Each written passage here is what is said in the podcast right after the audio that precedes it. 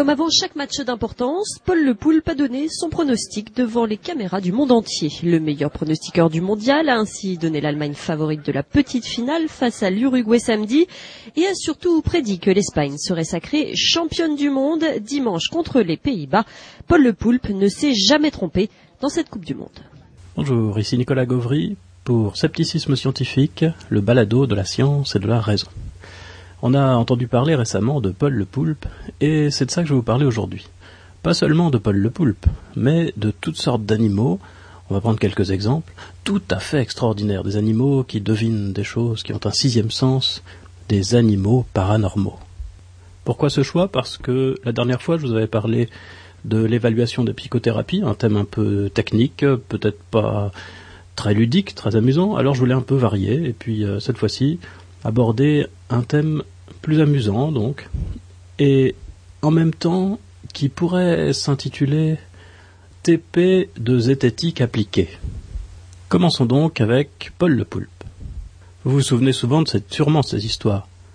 Paul le Poulpe, c'est une pieuvre qui était dans un aquarium, et on plaçait deux boîtes avec deux drapeaux, les deux drapeaux des équipes qui allaient se rencontrer, et Paul le Poulpe entrait dans l'une des deux boîtes. C'était des boîtes transparentes.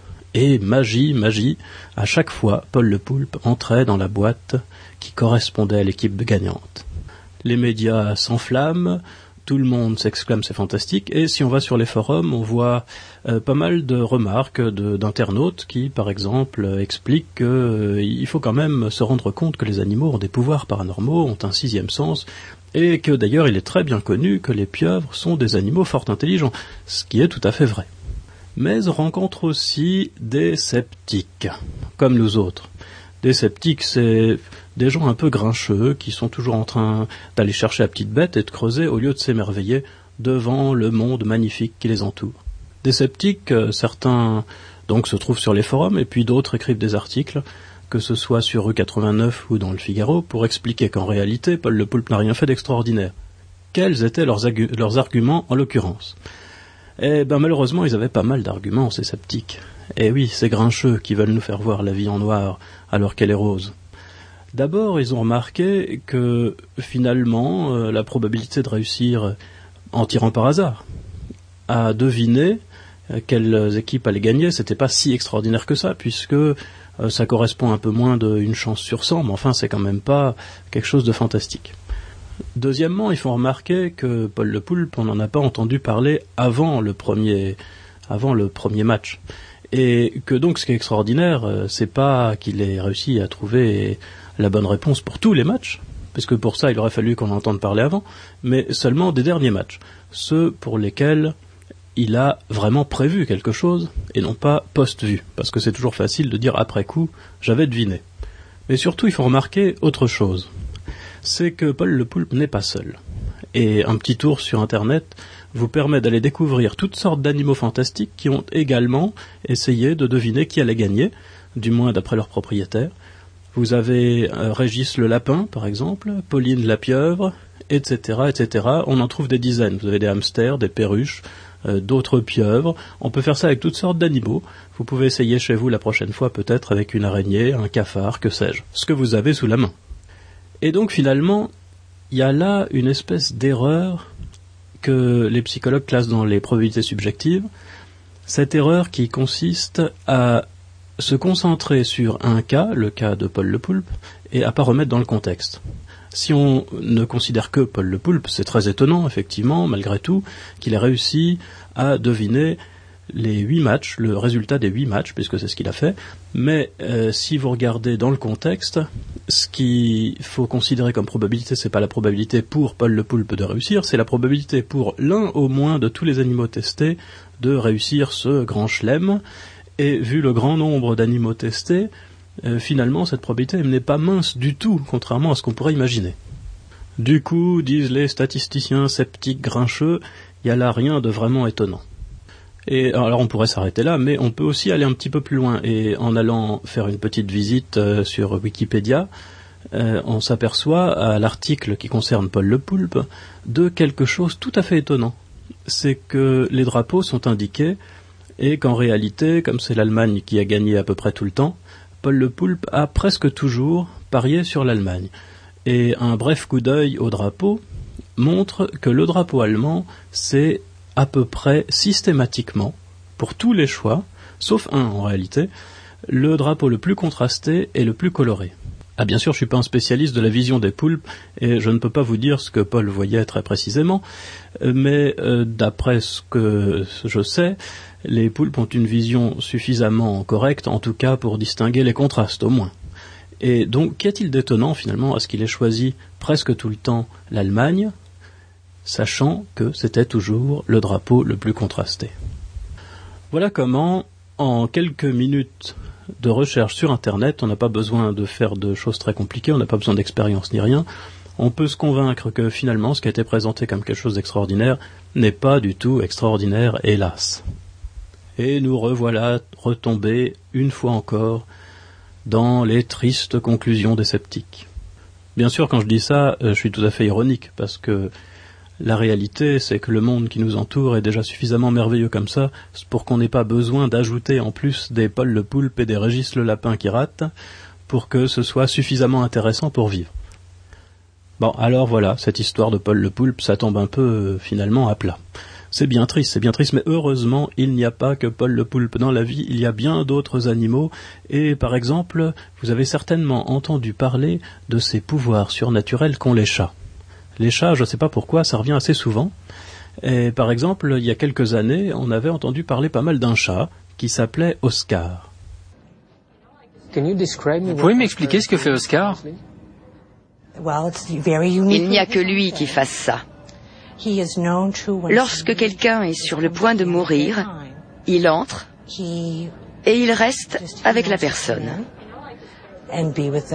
Lorsque le processus de fin de vie débute, il va entrer, sauter sur le lit, renifler et se frotter contre la personne.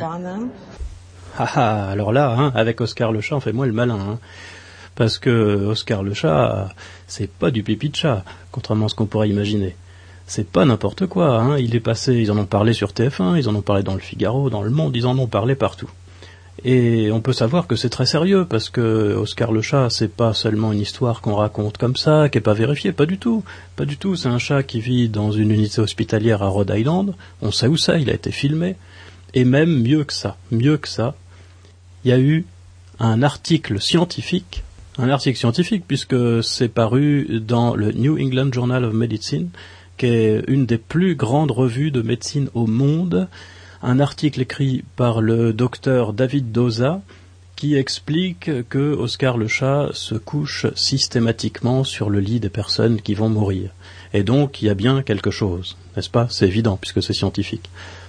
Alors évidemment, on ne va pas remettre en doute ce qui est écrit dans le New England Journal of Medicine, mais on peut aller jeter un petit coup d'œil et voir ce qui est écrit précisément. Et c'est ce que j'ai fait et j'étais très surpris, très surpris parce que je m'attendais justement à un article scientifique. Hein, dans une revue comme ça, on s'attend à des articles scientifiques, c'est-à-dire des, des, choses avec des, des faits qui sont euh, compulsés, des statistiques, etc. Pas du tout. C'était pas du tout ça. En fait, à la fin de ce journal, il y a une rubrique qui s'appelle Perspective, et c'est un espèce de petite rubrique euh, libre pour les pour les scientifiques qui veulent s'exprimer sur des sujets légers. Et l'article fait une page et demie, et ça ne ressemble absolument pas du tout à un article scientifique. En fait, ça ressemble à une histoire qu'on raconterait entre amis. Aucune statistique, rien du tout, euh, seulement des descriptions. Et en gros, ce que dit le docteur David Doza, c'est il y a un chat qui s'appelle Oscar dans cet hôpital, et les infirmières ont cru remarquer qu'il avait tendance à se coucher sur le lit des morts. Ce qui pourrait, alors on peut déjà tout de suite noter quelque chose, c'est qu'il y a des explications toutes simples à supposer que ce soit vrai. Les explications toutes simples, c'est par exemple que euh, les personnes qui vont mourir, c'est une explication que, que j'ai pas inventée, hein, qu'on peut trouver assez facilement. Les personnes qui vont mourir, eh bien, euh, commencent à avoir froid et demandent une couverture chauffante, ce qui plairait peut-être beaucoup à Oscar le chat. Mais quand on va regarder un peu dans le détail, c'est encore plus amusant. Parce et c'est encore plus amusant parce qu'il suffit de lire l'article, que apparemment euh, personne n'a lu puisque la, la, recension de TF1 est bien suffisante. Et dans cet article, qu'est-ce qu'on lit? On lit que Oscar le chat se promène dans une aile et à un étage spécifique de cet hôpital, il n'est pas n'importe où. Et il se trouve à l'étage et dans l'aile des personnes qui sont en état de démence avancée à la suite, par exemple, de maladies d'Alzheimer. Ce qui veut dire, ce qui veut dire qu'en réalité, Oscar le chat se promène toute la journée, du matin au soir et du soir au matin, à l'étage qui correspond plus ou moins au mouroir. Autrement dit, les décès sont très fréquents, les personnes qui arrivent ici n'en ont en général pas pour longtemps, et il n'y a rien d'étonnant à ce que lorsque le chat se soit couché sur un lit ou ne se soit pas couché sur un lit, la personne n'en est plus pour longtemps parce que sinon elle serait pas à cet étage.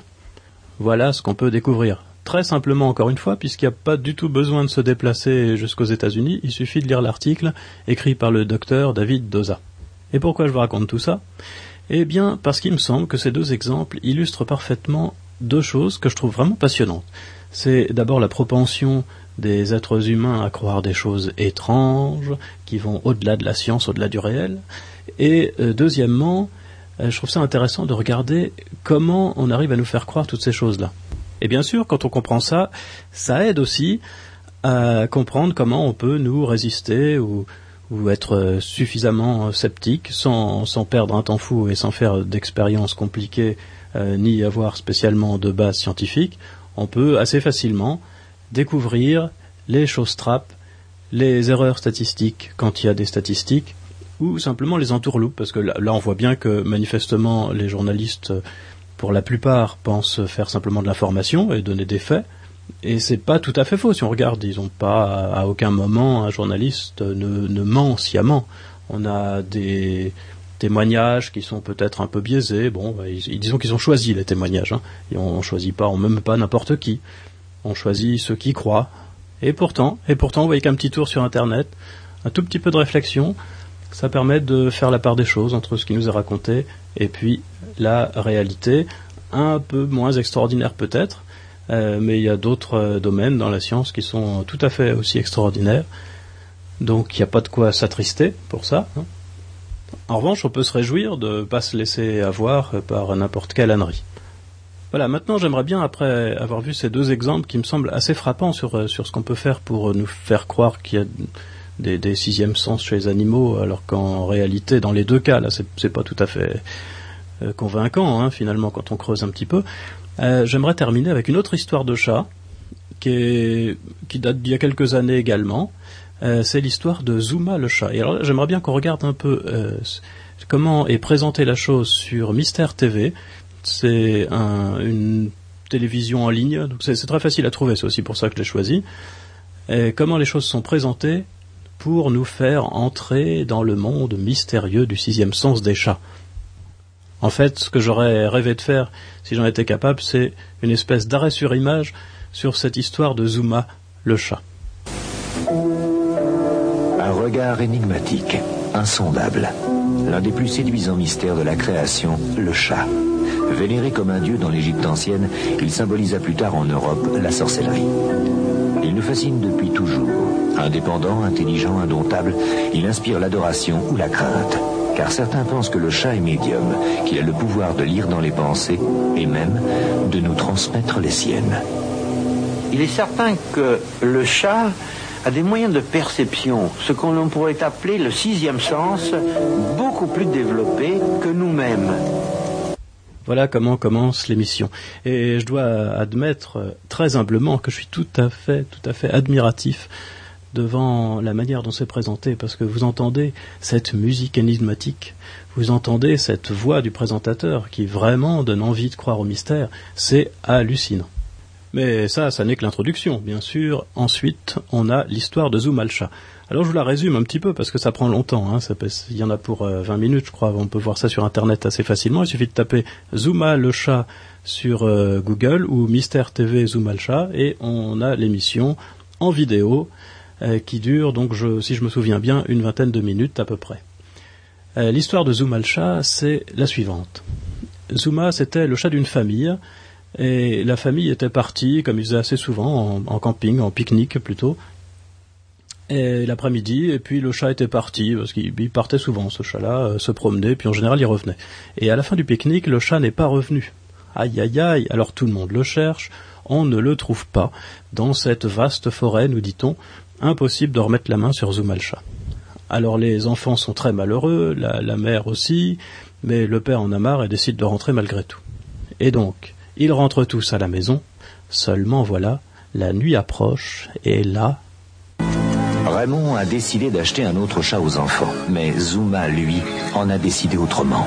Il va contacter son maître.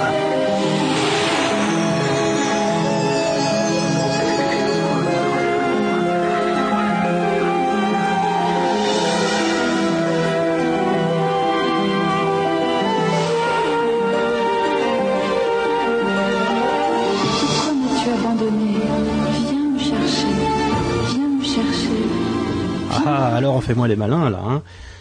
Eh oui, comment il va contacter son maître? Voilà une bonne question. Est-ce qu'il va aller dans une cabine téléphonique? Pas du tout, pas du tout, car les chats sont télépathes. Mais là, moi, ce que je remarque dans cette euh, présentation du, début de l'histoire, presque de début de l'histoire, c'est toujours cette musique qui est derrière. Et puis, eh ben, vous savez bien que la musique, hein, ça fait pas rien, et ça change les émotions. Et là, je pense vraiment que ça joue énormément sur le public. Je ne sais pas si vous avez déjà essayé cette expérience très amusante, certainement, certainement, parce que je crois que tout le monde l'a fait, de regarder la télévision, surtout quand il y a un clip, c'est très amusant, en coupant le son. Et là, ce qui paraissait tout à fait euh, charmeur et sympathique, eh ben ça, ça complètement ridicule. On voit des gens qui dansent dans le silence absolu. Et là, je pense que si on retire la musique, déjà, on perd pas mal de choses dans cette émission. Quand je me suis réveillé, la, la perception de cette voix avait été tellement nette que je n'ai pas, je n'ai pas réfléchi. Euh, C'était suffisamment puissant pour me précipiter en bas du lit, me faire habiller. J'ai vu Je n'ai pas eu de réflexion, je n'ai pas eu de raisonnement à faire. C'était, euh, pas, d'une puissance telle que, je- je- comme si j'avais été dominé par quelque chose presque de plus fort que moi. Je devais faire ce, que, ce qui m'avait été demandé, euh, demandé par le chat. Alors, est-ce qu'on peut expliquer ça autrement que par la télépathie? Voilà la question que tout bon sceptique se pose, car en réalité ce qui est présenté ici comme un fait, à savoir que le chat a parlé à son maître, est une interprétation d'un fait. Le fait, c'est que le père de famille a rêvé que le chat l'appelait. Ça, on va admettre du moins que c'est un fait. On va pas supposer qu'il a menti. Mais y a-t-il pas une explication plus simple que la télépathie? Eh ben moi j'en vois une qui s'appelle la conscience. Parce que si vous aviez écouté tout le début de l'histoire que dont je vous ai fait grâce, euh, mais que vous pouvez écouter encore une fois sur internet très simplement, eh bien vous sauriez que le père il s'en est pas sorti comme ça, parce que quand il est revenu, d'abord il l'aimait bien son chat, alors ça l'embête énormément de l'abandonner comme ça. Et puis en plus, il n'était pas tout seul, les enfants adoraient le chat, et la mère adorait le chat, et qu'est-ce qu'ils ont pu lui faire comme reproche? Il s'est senti mal, le pauvre, si bien que voilà Tipa qui fait un rêve disant qu'il faut aller chercher le chat. Bien sûr, bien sûr, vous allez me dire, tout cela explique qu'il se lève pour aller chercher le chat, mais ça n'explique pas complètement la fin de l'histoire. Les enfants Les enfants Les enfants n'en reviennent pas. Leur père avait raison. Zuma lui a montré où il était. Et c'est avec d'infinies précautions qu'ils prennent le chat dans leurs bras. Et voilà. La fin de l'histoire. Enfin, il en manque un petit bout quand même que j'ai passé. Alors je vous résume ce petit bout qui manque. Euh, dans le rêve du père de famille, Zuma le chat était perché sur une branche, sur un arbre. Et quand il s'est réveillé, il a tout de suite réveillé ses enfants pour que, à trois, ils aillent chercher le chat là où ils avaient pique-niqué, dans ce qu'on nous présente comme une grande forêt, ou un bois en tout cas, qui fait, nous dit-on, un hectare. Et on nous raconte que toute la famille a cherché le chat pendant quelque temps, et il faisait nuit encore au début des recherches, et il faisait tout à fait jour à la fin des recherches quand enfin ils ont trouvé ce chat euh, dont vous l'avez entendu dans le petit extrait que je vous ai passé. Et alors ce qui est absolument extraordinaire, nous dit le présentateur, c'est que précisément le chat était exactement comme dans le rêve, c'est-à-dire sur une branche. Et là, que dit un bon sceptique? Que pense un bon sceptique? Il pense qu'une forêt qui est présentée comme faisant un hectare, ça s'appelle pas une forêt, ça s'appelle un jardinet ou un bosquet, parce que c'est vraiment petit. Il pense que euh, si le chat avait dit au père de famille où il se trouvait, comme on entend dans la suite de l'émission, le père n'aurait pas eu besoin de ses deux fils et n'aurait pas eu besoin de chercher pendant une demi-heure, une heure, que sais-je, où se trouvait le chat. Et il pense aussi qu'un chat qui se trouve sur une branche quand il est dans une forêt, ça n'a rien de très très étonnant. Et quand on a pensé tout ça, qu'est-ce qu'on voit? On voit s'évaporer sous nos yeux ébahis tout ce qui faisait le charme et le mystère de cette histoire. Mais le plus beau de l'histoire, ou le plus beau de l'émission en tout cas, se trouve à la toute fin, car on nous met devant un faux dilemme. Et ça, c'est un très beau sophisme, le sophisme du faux dilemme. Comment expliquer ce qui s'est passé? S'agit-il d'un rêve prémonitoire ou les chats ont-ils le pouvoir exceptionnel de nous transmettre leurs pensées à distance? Alors, je vous l'avais bien dit que c'était merveilleux cette histoire. Hein? Et je vous l'avais bien dit que ce sophisme-là, le faux dilemme, il était très efficace. Parce que quand on réfléchit pas trop, on arrive à la fin de l'histoire et qu'est-ce qu'on se dit? On se dit bah oui, il y a que deux solutions. Soit c'est un rêve prémonitoire, soit le chat est télépathe. Oh, alors là, on peut pas sortir de ces deux alternatives. Mais enfin de cette alternative, avec deux possibilités.